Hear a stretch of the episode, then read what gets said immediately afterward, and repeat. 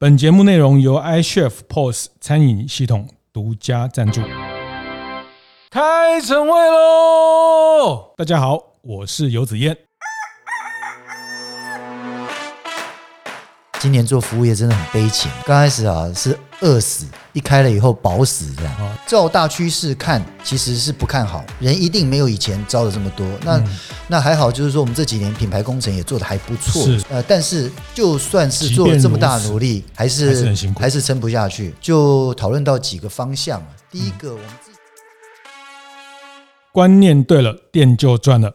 欢迎收听大店长晨会，每周一、周四早上八点准时跟大家开会啊，谈服务业的经营、服务业的趋势。那到了年底哈，很多的呃团队、很多的品牌，我们都要开始做明年的年度计划哈。那呃，我想今年经过这个疫情的摧残哈，我还是要讲，就是呃，没有把我们搞死的，一定是让我们更壮大哈。就是说，我想也也先恭喜大家活下来哈。但是呃，活下来。之后，在面面对明年的这个挑战，变数非常非常的多哈。那台湾的疫情稍微缓和之后，呃，消费气氛上来了，又又来一个什么变种病毒，国外又开始紧张这件事情哈。那一下子呃满单，一下子又又大家又很怕出现像四五月那种全部又被取消哈，这这种状况哈。大家每天，我想经营者都都很 worry，很担担忧这个部分。那这一集我们呃继续请。啊，老爷集团执行长沈方正，呃，也是我们大店长读书会一直陪伴大家的大老师哈。我都一直讲，这是我们啊大店长的大老师。但他他是个玩咖哈，大家要揪什么五岭啊、跑马拉松啊什么，可以去揪他哈。他自称很很好揪哈，我们来下次来揪他看看。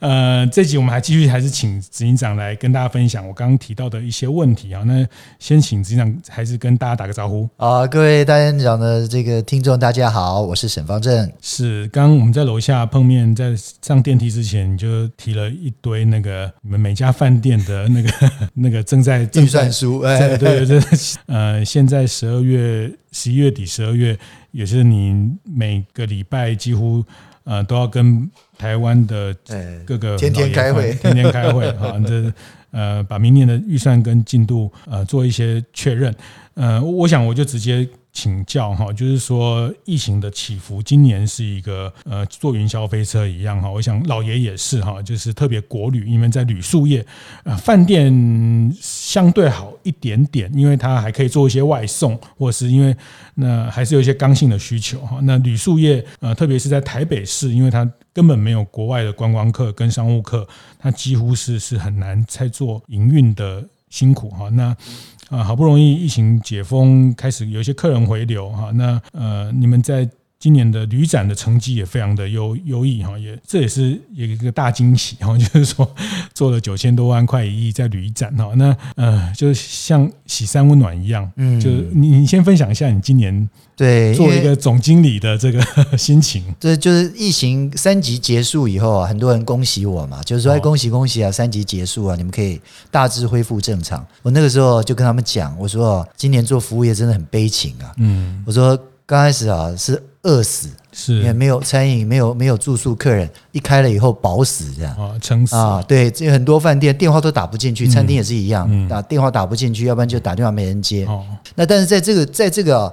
这个过程里面呢、啊，在饿死以后又饱死的过程里面，嗯、其实我们行业面临一个蛮大的危机啊，是，就是说人才的流失，是，就是这个这个人才都转转行了，嗯。啊，因为你、哦、你没有人力需求嘛，是。在在从五月份开始啊，五六七八，嗯，那很大一批人消失了，消失了以后啊，现在生意好了以后找不到了。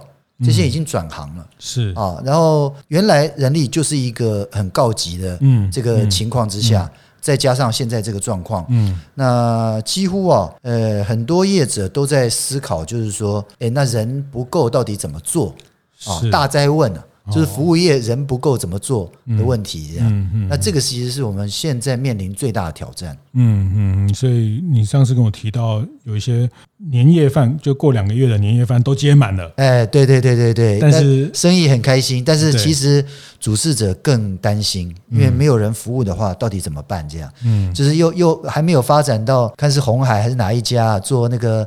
自动送餐机器人啊，哈、哦，就以后那个走道上都是机器车子这样子啊，嗯、到哪一桌啊，你自己、嗯、自己。其实，在南部啊，嗯、我就在南部参加过婚礼啊，是。他们都办在那个民众活动中心，嗯，然后在那边外汇，他那个呢，那个地方啊，其实就是最适合做那个自动送餐服务的。哦，他们就是不是五星级大饭店嘛，办桌，所以都把那个推车对。直接推出来，嗯，那一推就可以推十桌的菜，是，是。啊，就是在走道上两边分发，嗯，那以后其实就。就是每个盘子上面可以有桌号，自动机器人来走到这个走廊的中间，到你那边，或者是以后自动手背可以帮你端到桌上，也不一定啊。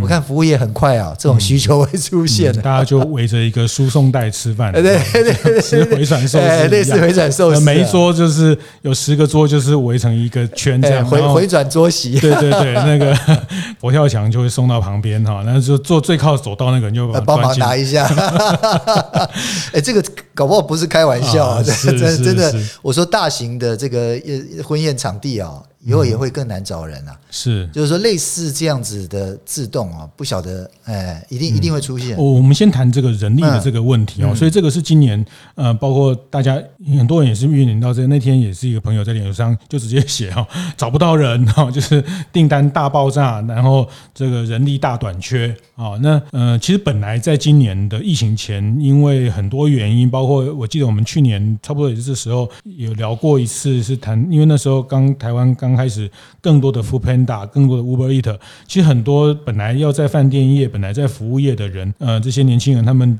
因为时薪较高，因为呃工作更弹性，这个是更大的诱因哈。想接单就开，不接单就关哈。所以很多人就是跑去做外送，其实已经本来就已经让这个行业呃找人力，那当然少子化等等，这个就不用说了哈。那所以今再加上疫情这个，因为有一些人已经离开了，但是毕竟你你还还是要服务啊。那那你们怎么做？其实这个。行业有趣的现象啊，就是说，大家看到疫情中间有一些饭店关了，对，但事实上呢，新开的会比关的还更多。因为一个饭店就是说，你要筹备、要投资，大概都五六年前就开始是在进行了，所以它基本上停不下来。嗯，那五六年前呢，整个市场也还不错。嗯啊，国外来的旅客也越来越多，那时候大陆大陆旅客也还来。嗯，那所以呢，目前的供给量在这两年呢、啊，陆续还一直在出来。嗯，那还在继续在抢夺瓜分人才，所以我们照大趋势看，其实是不看好，人一定没有以前招的这么多。那、嗯、那还好，就是说我们这几年品牌工程也做得还不错，所以雇主品牌这一块，嗯，在学校啊，在行业内还算可以。嗯，呃，但是。就算是做了这么大努力，还是还是撑不下去啊。那所以就就讨论到几个方向啊。第一个，我们自己有在想，自己要不要成立人人力派遣公司啊？嗯就自己来做派遣，调度多余的有没有？就是说，因为你还是有离离离离尖峰嘛，啊，就每家饭店的离尖峰，不晓得可不可以从这个公司里面调度？就有些人力可不可以放在人力公司里面？哦因为放在人力公司，他派到哪里去都可以啊。啊，那而且有一些东西比较好算，是。因为你如果都都在不同的公司的话，嗯，人的那个调派它有它的风险性，嗯嗯，因为你在移动当中，如果保险啊、意外啊啊，或者说那个制度，因为你如果你是派遣公司的话，就是说，哎，每个饭店那个差异化，你自己派遣公司会知道，嗯，那进去就知道怎么做，嗯，啊，那这是一个。就是人力自己的人力整合派遣，然后呢，外部的那个人可以 hire 到的人力，嗯，也整合进来，嗯，啊，到时候来派。比如说你有宴席的时候，就跟先跟这个呃这个我们自己的人力公司来申请，嗯、申请还是调度，然后派派过去给你。这个人力公司也可能做别人，也可以做别人，对，嗯、没错，之前讲的完全、嗯、就把 HR 这一块，对，因为你有需求，别人一定也有需求。是。那现在在台北呢，其实。在北部啊，就是说各个大饭店，比如说需要餐饮人力，事实上它有一个，它有一个呃网络，是用 APP 啊。这个大家互相就是赖的群主在联络，可以叫人的。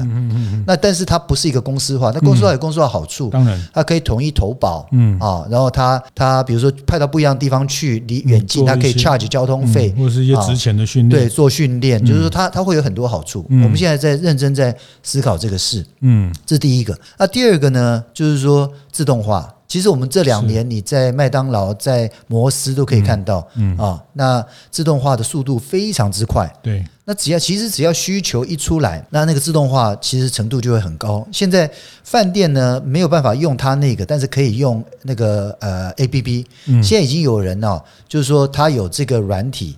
你你菜单啊、价钱啊什么给他，客人只要刷 QR code 在上面点，点了以后按了以后，呃，你的出纳还有你的厨房都会接到客人的单子，嗯。啊，就会接就可以接单，是。啊，那你就少了某一部分，你不用人去点菜，嗯。啊，他先在上面扫扫了以后，看到菜色有照片啊，有照片上面点点完了以后直接给啊，那呃也省了一部分。那比如说我们现在在南港啊，就有那个自动 check in 的机器，是。啊，就是 check in 也可以自动化，嗯，就是说在。工作啊，里面呢，自动化，因为需求的出现会越来越快。是，那那第三个呢，是要重新检讨那个服务的流程。中场休息一下，趁这个机会和大家分享我们节目合作伙伴 iCHEF 的相关讯息。之前在节目里也有提到过，就是从今年十月开始，iCHEF 再次和一九一九食物银行与一九一九陪读计划合作。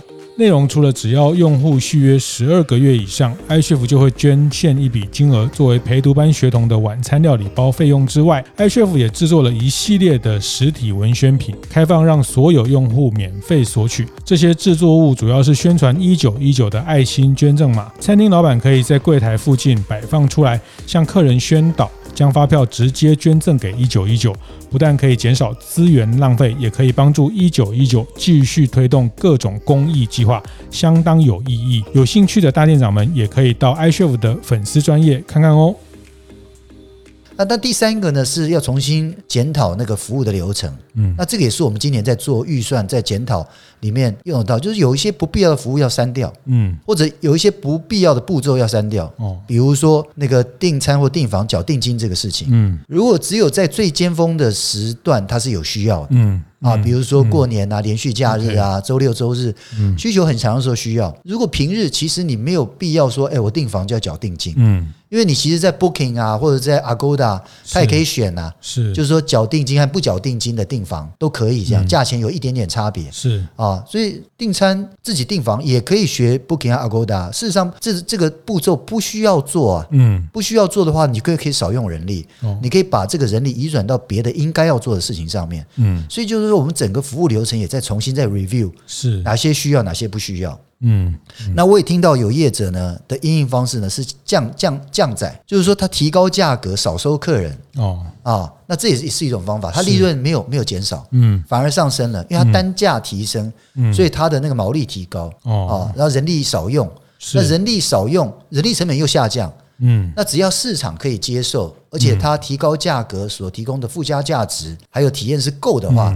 在现在市场，它是可以被接受。对，您之前举了一个例子嘛，比如说这个旅行团到饭店的，那他可能跟饭店去谈，他比较晚去 check in。对对对对对。那那饭店他就比较长的时间可以说客房的整理。对，然后他算便宜一点。他算便宜一点，那他也不要用这么多人啊，他事实上他成本也是下降啊。对，因为他真的也找不到那么多人，在两点半以前，两点以前就把房间全部整理完。嗯，但是他怎么跟旅行社去？那有些旅行社的行程，他也不一定要呃晚餐前就要到哈。那这个部分就是呃，在这个流程变成在这些流程的人人就要用得很很精准了。对，然后在商品设计上面也有也有 Okay. 也有可以努力的方向，嗯、比如说我们上一集提到，我说我们准备来做一个啊，来做宜兰人的，是。啊，一个礼拜以上的住宿的方案，嗯、其实也是跟人力它有关系的，哦、因为客人常住的话，嗯，我主要整理他的房间的人力用的大概是一般的三分之一而已，是，所以如果有一批人常住。嗯，哦，那你人力问题就解决一大半。嗯，而且熟客都很知道要怎么来。哎，对对对对对对。我记得你有跟我讲过的例子，就是日本那种比较乡下的呃一些名店，它基本上也不太欢迎外外来的客人。哎，对对对对。啊，因为只要整个店都是熟客，他们都很知道要怎么点餐，怎么样，然后要大家有一个一个潜规则，一个那你也不用重新去 orientation，他要做什么，要要哪些东西，这个就很快的去省掉。对，而且连点都不用点了，嗯，就是说那个老。老客人去啊，就问说今天还是一样吗？或者说今天要不要换一换啊？他就是就就就这样就结束了。这样叫老客人来训练新员工，这是一个好方法。就要教教有很多非常铁粉的老客人，分享他一些住宿经验哦。那那总之就是这个环节从内场到外场的人力的，这也比较精简，就是整个服务流程、商品设计都因为人力的短缺这件事情是是看起来是不太容易去。对，那有一些东西本来我们不使用，比如说在自助餐里面。有一些东西本来我们全部都自己做，但你现在没有这么多人了，有一些部分你必须要妥协啊，比如说你要用到一些半成品啊，嗯，或者说是现成的酱料啊，这个是就变成没有办法，没有办法，就是说现在这种细细活啊，没有办法自己做啊，就是也是还是分专业分工了。是是是是，所以这个是在人力上的考量呢。降载降载就是我们去把服务的内容做做调整，或者是想办法让单价往。对，它是从行销和包装，就我刚刚讲的，就是说，哎，住一个礼拜，或者是那个提高价格，然后充实内容啊，那这也是一个，就是说，去应应人力的一个一个方法。因为你现在用人啊，如果既然人他不好找，那人变少，其实这也是一个疫情对策。是，因为你提高价格，用比较少的人去做比较精致的，或者说提供比较多内容的服务的话，万一疫情来了，相对你的那个负担。嗯，也比以前来的小一点了。OK，哎，那这也是一个，就是说潜在应对疫情的一种一种一种态度啊。是是，这个也就是回到我们一开始，我也想帮大家问的，因为最近也很多经营者，我们也在讨论，大家也在讨论到这个事情，就是说他不知道怎么去落明年的预算 哈，就是呃，那到底是要往往一个比较呃疫情。解封之后有一个比较乐观的方式去估，还是大家也很怕估了半天也等于没有估一样，因为可能又来了一个变种病毒，又那有的人说那是可能先做半年，但是呃很多服务业它有一些呃包括房租啦等等一些固定成本的投资，它还是要做一些呃年度的计划哈。那那面对这种经营环境非常变动，那那你们怎么想？嗯，我们其实就是。基本上一个原则就是保守看待了，因为虽然说现在比如说休闲度假饭店，如果是国内市场的，现在都非常夯，对。啊，一直夯到过完农历年，嗯。啊，就几乎是满载。那但是明年度无论是都会型的旅馆或者是休闲度假饭店，我都建议就是说要保守的做，嗯，就是说大概我们是做正常的营运状况之下，大概打个八折了，哦。啊，更保守就打个六折，嗯。啊，但是打个六折，它有一些没有办法实现的部分，就是说，就是我刚刚讲的各项成本费用。嗯，就我我我讲的，但第一个讲打八折是讲预算目标，嗯，较正常的情况下打八折就好啊，就设那个目标就够了。但是回到那个 top line 以后，它的 bottom line 底下，它毛利就是你中间的成本费用也一样要打折哦啊，比如说你的能源费用啊、人事费用啊、各项费用啊，相对你要打折。嗯。所以它就会变成，就是说，有人觉得这是一个也许成长的好机会了，因为你的竞争对手有些倒下来了嘛，是，就是说这是你扩张的好机会。但是在疫情还不稳定的情况之下，基本上我们在这个行业还是比较保守看待。嗯，就是说八折，你如果做得到，其实你也活得下来，也赚钱。但问题是，问题是，你如果成本费用只给原来的八成的话，其实你就先省下来啊。哦，在。变动的情况之下，省下来就是先赢的，嗯啊，不是说先赚是先赢的，是。先省是先赢的，是。啊。那我如果你是租的，那你也要寻求到，就是说有没有打八折的可能性，这样。跟房东对啊对啊，就是说你先你要先这样子看啊，嗯。那或者是如果是租约的话，就是说可不可以议定，就是呃每每三个月看一次哦啊。那因为我们其实国外的旅馆啊。对，有很多他就是说，他目前每次只提供三个月的预算，嗯嗯啊，因为他他只看得到，他说他只看得到这么长而已，嗯，那有些地方还没有完全开放旅游啊，嗯，或者说去的人还很少，像我们博流的饭店是没有什么外国人去啊，目前只有台湾人，嗯，还有一些附近的岛关岛，对啊，那只有这两个地方的。那其他的航线什么时候会开，根本就不知道。嗯，决定权也许在航空公司或者是相互的政府中间呢。是，所以这些东西就是说不可预测之下，就是还是要保守。嗯嗯，所以二零二二的国际观光客，你们目前是没有去期待的。嗯，基本上只有在第四季做一点点。嗯。啊，因为这个牵涉到很多复杂因素啦，就是当然第一个最重要的是防疫嘛，第二个也许政治考量也也也是一个，嗯。啊，也是一个很大的问题啊，嗯。啊，像我们现在我们说这要开放两国之间的互相往来，就是说要对等原则嘛，卫福部讲嘛，就是说对方要来的国家染疫人数要跟我们一样，那。那那就没有人能来了嘛？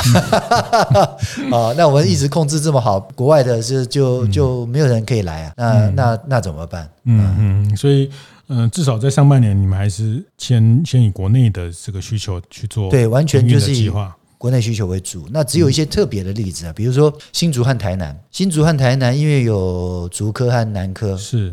所以他们还是有外国人来，那是唯一少数被允许来台湾的，就是因为因为高科技厂房要装机啊，所以他们一来会来三个月啊或者半年，所以他们可以来被就是隔离是有价值的，而且他他们也是被允许来的少数了，是，所以在在那个部分还算就是少数有的一种商机啊，嗯嗯嗯，所以。你还是会希望，就是说，你们的做法，你们还是让这个固定成本的这部分，还是去做一些更严格的管控。那把这个能变动的这个这个空间，还是留给这个不确定的经营因素。那另外一方面呢，就是说，也要看自己的转型了。那自己的转型什么意思呢？我举一个例子啊，我前一阵子回家去这个去。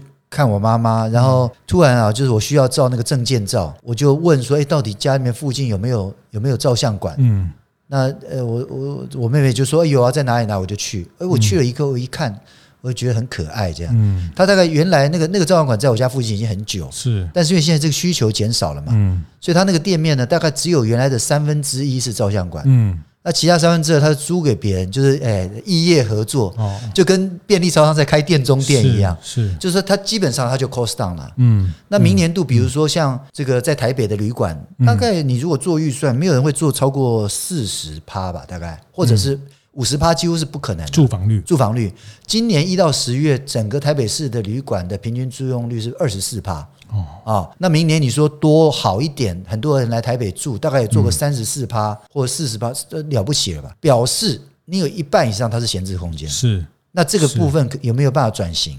嗯啊，也是一个好题目这样，因为我们呢有呃有饭店在疫情期间，实际中从去年开始到现在，呃是给人家租来办展的，办过设计师的那个，他一个礼拜在那边等于是开一个 pop up 的店，是是是。啊，把一整层楼都租给他。啊，这个还有，因为疫情期间要异地上班，有一些外商公司租饭店的房间给员工，一间一间当办公室，每一个人住一间这样。嗯，因为这个东西就是说，那个对你来讲，那个是如果你不把它先卖掉，都是变沉没成本了嘛。对，因为你租还有人员固定费用都在那里。嗯，那有一半六六十趴是空着的，是就想办法要转型啊。是，这也是一个帮你 shoulder 可以分担一些费用。嗯，的一种方法，所以我刚刚讲的那个保守看待，就是说我已经知道它不会好，嗯，但是不会好，你闲置还是要想怎么去化，是掉那个空间，像照相馆都可以啊，因为那那么少人要照，它不需要这么大的地方嘛，嗯啊，它可以租给那个收老酒的啦，摆一摊呐，后面可以卖水果啊，就是 大家都可以用，嗯，或者是重新定义空间的可能性，对可能性，对，嗯嗯嗯，有一些短期的这种，其实我们南港的还可以房房间里面。租给人家专门在做 pod podcast 哦，哎，他在那边就当办公室哦，也有哦，变成转成录音室，对对对，录音室哦，挺好的，哎，挺好的。呃，这个大概可能从老爷经营的观点会会跟大家这样分享哦。我想很多旅宿业或者是餐饮业，呃，可能大家也要去这样看待。那人力，人力可能这个是全部问题里面可能首先重要的事情哦，因为你根本。接那么多单根本消化不了，这个是现在大家遇到的常态。那这个常态之后，可能要回头去重新去思考你的商品的流程跟这些呃服务的内容的部分哈。那又不能去影响品牌的定位，这这两难。以老爷来说，呃，怎么去解决？就是我们是呃以这个精致服务体验为主的，那人力上没有办法跟上的话，或者说。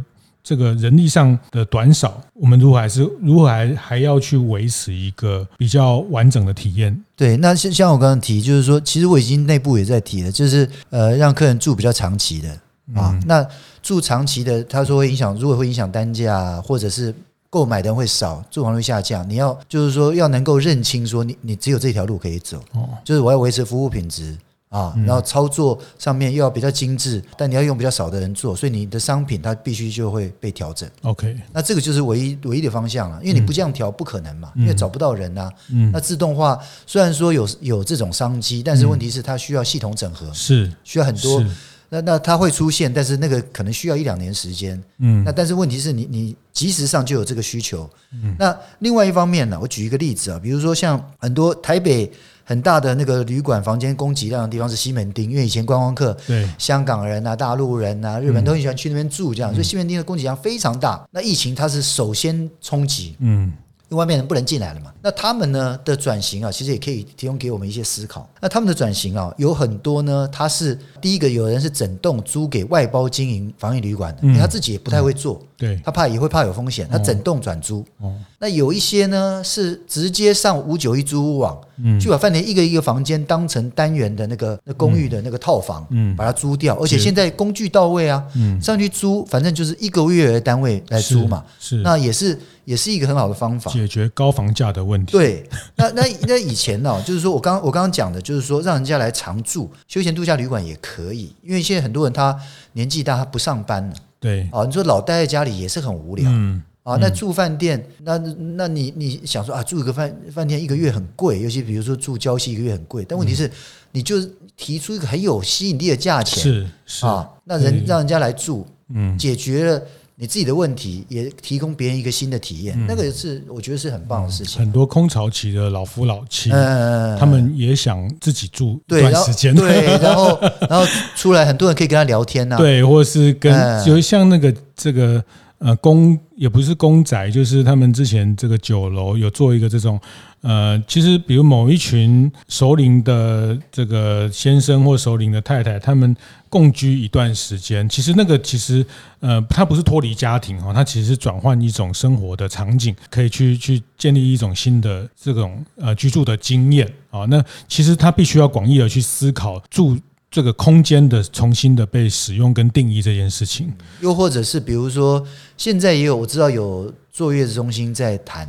哦，就是把饭店呢、啊，比如说你这个我租一半，是。做高级的坐月子中心，嗯，因为饭店本身的服务都还用得到啊，嗯。啊，他只要做他那个坐月子专业那一块就好，所以两个其实是有重效的，哦，或者是 K 书中心，哎，K 书中心啊，或者说前冲刺，哎，我刚刚讲说让这个银法族或者收入好的人在饭店常住，它就是变成一个银法住宅啊。嗯，或者你可以卖给这些族群，就是说，呃，你可以住三个月的那个，一年中间住三个月的那个时段。嗯嗯你把它先卖掉，降低你基本的那个成本是啊，也也也分担掉你一些费用啊。这个就可能简单讲，这个概念就可能就类似订订阅的概念。对，订阅概念没错，就是你今天开开餐厅或是开呃酒馆、餐酒馆，你可能就是跟某一群客人，可能只要只能建立比较长期的关系，因为你会减少一些服务的的这个呃供给的需求哦，就是说可以让那让基本的这些呃营收可以先先保住，那那变成你。create 一种另外一种商品的方式去跟客人建立比较长期的关系。对，没错，是是好，就是非常谢谢执行长，也把他们明年在老爷在思考整个年度计划的呃一个一个逻辑跟大家分享啊。那我想整个老爷现在员工数。到两千对 对对对，就每天要每个月要发两千多个人的薪水哈，那压力非常大，哎，压力大，压力大，所以要去常跑马拉松，舒压，对对对对对对，跑回来更累。好，那我想最后我还有一点点时间，我可能再想请教执行长，就是说我们呃，在其实我觉得他后面讲到了，就是我们刚聊到后面有一个转型的议题哈。那其实，在去年的疫情，呃，就是这个疫情的。的一开始，整个国旅大爆发，变成一个大家很热门讨论的议题呢。国旅大爆发的时候，呃，像严长寿先生也跳出来说，大爆发如果没有管理好，它其实会是一个大灾难哈。那但比较乐观，会看到说有很多岛内的新的呃需求，更高端的需求被展现。呃，那大家看这个土地的方式、体验的方式，可能有更多元。我不知道从您的观察，呃，你觉得这件事情，整个台湾的整个旅游产业，这个旅宿产业，它它整个是往因为疫情有有产生一些质变吗？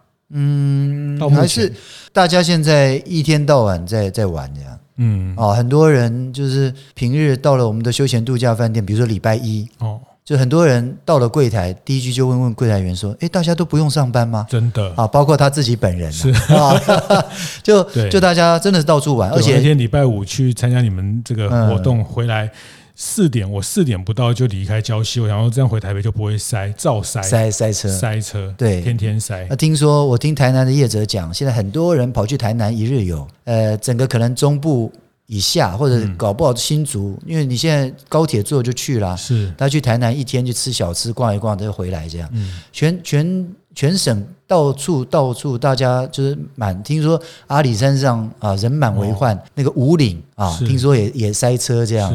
那我觉得，但是现在人呢、啊、一直在岛内流动啊，嗯、但是还是那个体验的形式还是没有更改啊。OK，那这样的话就是说，就像严先生讲，那个那个体验，如果是这样的话，如果人流动越来越多，其实是那个经验越来越差了。嗯，因为到处都是人嘛，上了五岭找不到停车的啊，那到了饭店没有以前的品质。嗯，啊，小吃排队排这么久。啊，那个去个武陵赏花啊，进不去这样，那经验会越来越不好。嗯，那其实就是现在就是内容要出来的时候了。OK，就内容要出来，就是就是那个很多不一样的形态，如果可以被看见的话，比如说前一阵子博酒来，嗯，博酒来其实去年就有人在办薄酒来呢，是在南机场啊的几个摊位，酒商呢把他的是可以喝的酒放在。南机场的不同摊位，你要去找到那个摊位，才可以拿那个酒，顺便可以吃小吃。嗯、那这是付费活动。嗯、那以前的薄酒来就是那一天大家开了酒，哦、然后大家来喝，那就变成利用这个主题做不同的体验。嗯、那现在这个东西呢，其实工具很到位嘛，因为你看 KKday 啊，或者说。很多在网络上面，它就可以可以卖啊，在 FB 你也可以推播，可以碰，可以找精准找到想要的人。嗯，那所以你自己做的东西，只要你觉得有趣的，分享给别人，会会有很多不一样的。那场所也不一定要固定啊，以前只有在你自己的场所，对，现在别的场所也可以。也可以做啊，是啊，你看那个林聪明砂锅鱼头都卖到便利商店去了，嗯，对不对？也不用去嘉义，全家这么抢着跟他合作，对对对对对，嗯嗯，所以你会建议经营者在内容的这个企划，或是还可以更大胆一点，对，还可以更大胆一点，更多的想象，就跳跳出框框了。然后越是以前人家不去的地方，越是你的机会。哦。嗯，那我觉得这个就是要反向思考，地方政府也是一样，嗯。啊，就是说你要反过来想，以前你觉得你是观光弱势的。你要想说，哎，全台湾几乎都没来过，这样。是，我是。在在现在的客观情势下，机会很大，缺点变亮点，哎，对对对对对对，是有机会的啊，所以这个也也是大家就是说，一方面我们在成本上的管控会更更严苛，但是其实在企划力的能力上，在呃内容的简简单讲讲白话，就怎么玩这件事情，大家还可以。有更多的，因为这个供给，这个供给显然是不太够的，对，大家只能玩老老套的玩法。嗯，这个玩久了，大家真的会想玩一些呃不太一样的，而且现在只要稍微不太一样，透过自媒体，透过这些社群的传播，它其实很快就可以被理解，然后被注意到。对，你看那个两两千块的那个面包都对都这么多人买，圣诞面包，两充分说明了这一点。是是是，那这里面我想也也是一个经营体质的的改变的机会哈。那呃，也可能在固定成本上越来越多可能会会做外包，包括人力的部分，可能跟整个生态圈的系统去共用，但是在整个品牌的建立上。这个时候会是非常关键的决战的的机会哈，那就是看天下大乱，形势大好了 哈，就是说，呃，它确实是一个资源重新分配的时候，确实听起来从呃执行长的分享，未来半年至少半年，呃，国内的旅游还是一个重点啊。那在这个国内旅游的呃这个需求里面，怎么样找到你的独特的利基？那那给大家一个独特的经验，这个还是非常。在大家明年的上半年的呃工作内容也好，这个年度的计划也好，可以去好好去用力去去经营的部分，是是。那老爷明年也会有很多精彩的活动。对，我们明年应该会推一个叫做“老爷式旅行”，告诉大家怎么样在岛内啊是好好的玩这样。是，是，请大家期待。之前的去年呃前两年跟奥美合作那个任性。啊，这个也也非常非常的。对啊，但是你看女神出游哈，对对对对对，其实我们也也还在类似的东西，我们还在继续发挥了。你看，就是把把那个我的老台北书里面的一个章节在饭店里面重现，其实还是很任性的精神啊。是是是是是，这个大家如果呃上一集没有听到，可以回头去听上一集，我们谈到现在在礁溪老爷做的我的老台北的这个策展哈，那是呃沈执行长从张大春的一本书。啊，我的老台北这个这个记忆里面去复刻了麦田咖啡馆，复刻了一九八零年代的一个场景啊。那这个是老爷的生活提案的玩法。那我想台湾大概也是进入了一个这样饱和的成熟的市场之后，呃，生活提案策展这件事情在所有服务业会越来越关键啊。它会是取决于你的经营能力。呃，很明确的，客人要的是是一个呃独特的体验，客人要的是一个。呃，被被带领的过程这件事情哈，那台湾很小啊，其实到哪里一天回来都都不会太难哦。那怎么样让它可以停留？那这件事情，呃，我想在接下来的至少大半年还是会很被需求的哈。那这也是从老爷啊，从沈沈执行长这个角度，呃，可以跟大家的分享。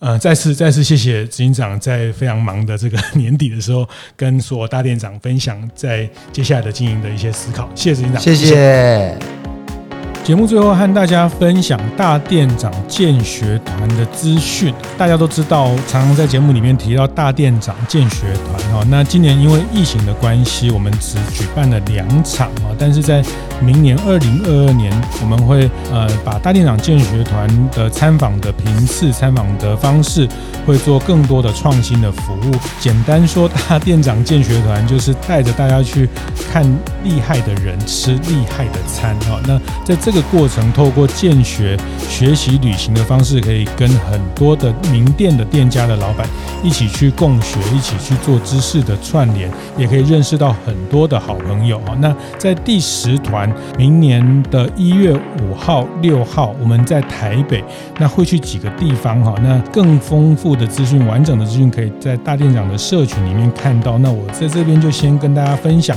在一月五号、六号的大店长。第十团的出发，我们会去新庄保时捷据点参访，我们会去路易莎咖啡总部参访。哈，那呃，创办人黄总，黄总也会亲自来接待我们。哈，那隔天我们会请到林果良品的呃曾信如阿如呃这个创办人哈，他来跟大家分享林果良品怎么做线上线下的经营。那第二天中午我们也会到。呃，今年的米其林绿星餐厅阳明春天，享用一个非常精致的舒适的料理。那当然，沿途有更多好吃的，像我们第一天晚上会到台北最美的地中海餐厅土司利亚，那非常多的很棒、很精彩的行程，也欢迎大家一起报名参加大店长建学团的学习旅行活动。会后记得在 Apple Podcast 订阅、评分、留言。有任何想在晨会上讨论的议题，也欢迎提出。大店长晨会，下次见，拜拜。